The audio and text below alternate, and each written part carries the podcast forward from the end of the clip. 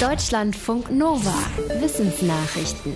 Im Netz und auch bei Experten sorgt eine Erfindung aus Neuseeland für Empörung. Es geht um eine Kiefersperre für stark Übergewichtige. Dafür werden Magneten an den Backenzähnen befestigt, sodass die Person ihren Mund nur knapp zwei Millimeter öffnen kann.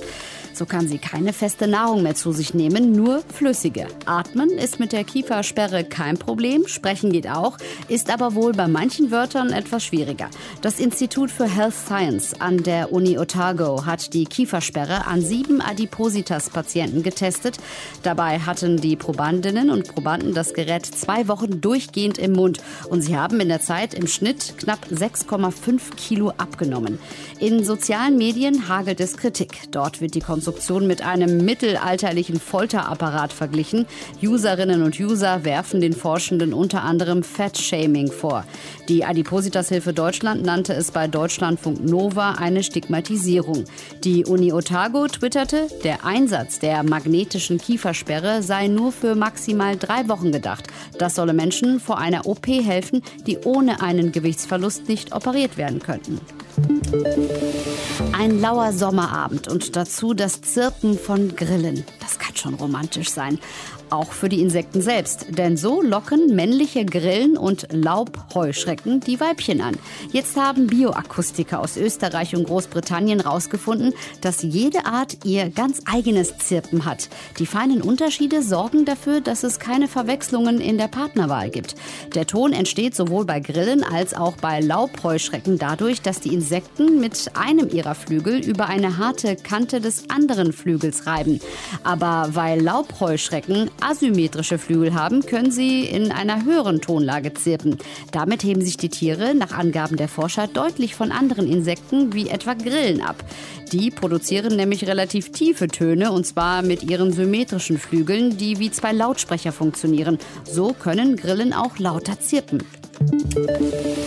Schlagen als Erziehungsmethode ist eine sehr schlechte Idee. Das belegt die aktuelle Studie eines internationalen Wissenschaftsteams. Wer Kinder körperlich bestraft, der schadet ihnen nicht nur in dem konkreten Moment, sondern auch langfristig. Laut der Hauptautorin von der Universität Texas sind die negativen Auswirkungen für Kinder umso heftiger, je häufiger und intensiver sie durch Schläge bestraft werden. Sie hätten später ein höheres Risiko, schwere Gewalt und Vernachlässigung zu erfahren. Nach Angaben der Forschenden werden weltweit 63 Prozent der zwei- bis vierjährigen regelmäßig von Erwachsenen körperlich bestraft. So ein Herzschrittmacher ist eine super Sache. Oft braucht man ihn aber nur für ein paar Wochen, zum Beispiel nach einer Herz-OP, einem Herzinfarkt oder einer Überdosis Drogen. Dann ist eine weitere Operation nötig, um ihn wieder herauszuholen. Forschende aus den USA haben jetzt den ersten Herzschrittmacher konstruiert, der sich nach fünf bis sieben Wochen von selbst im Körper auflöst. Weitere Vorteile? Er braucht keine Kabel und keine Batterien, die Entzündungen verursachen können. Bisher werden bei temporären Schrittmachern Elektroden an den Herzmuskel angebracht, die später wieder abgenommen werden müssen.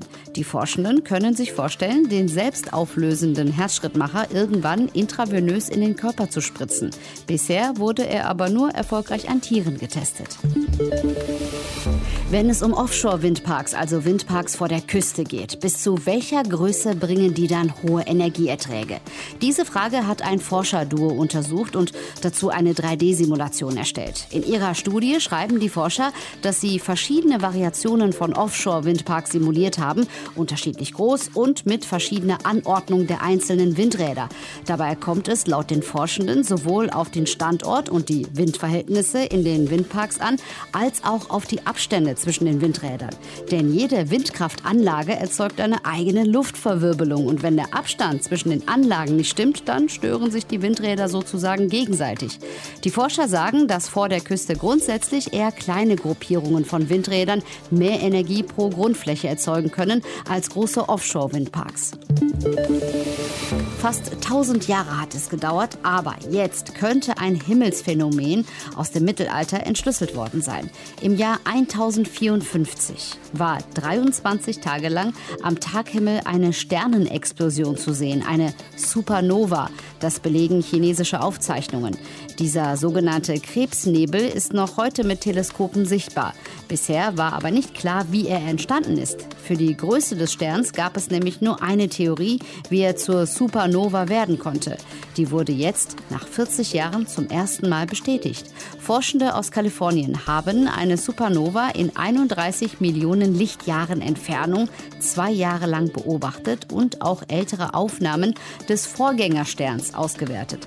Sie sind sich sicher, dass sie eine sogenannte Elektroneneinfang-Supernova entdeckt haben. Dabei kollabiert ein Stern, weil seine enorme Schwerkraft die Elektronen in seinem Innern in die Atomkerne hineinpresst. Dadurch wird der Kern instabil und explodiert.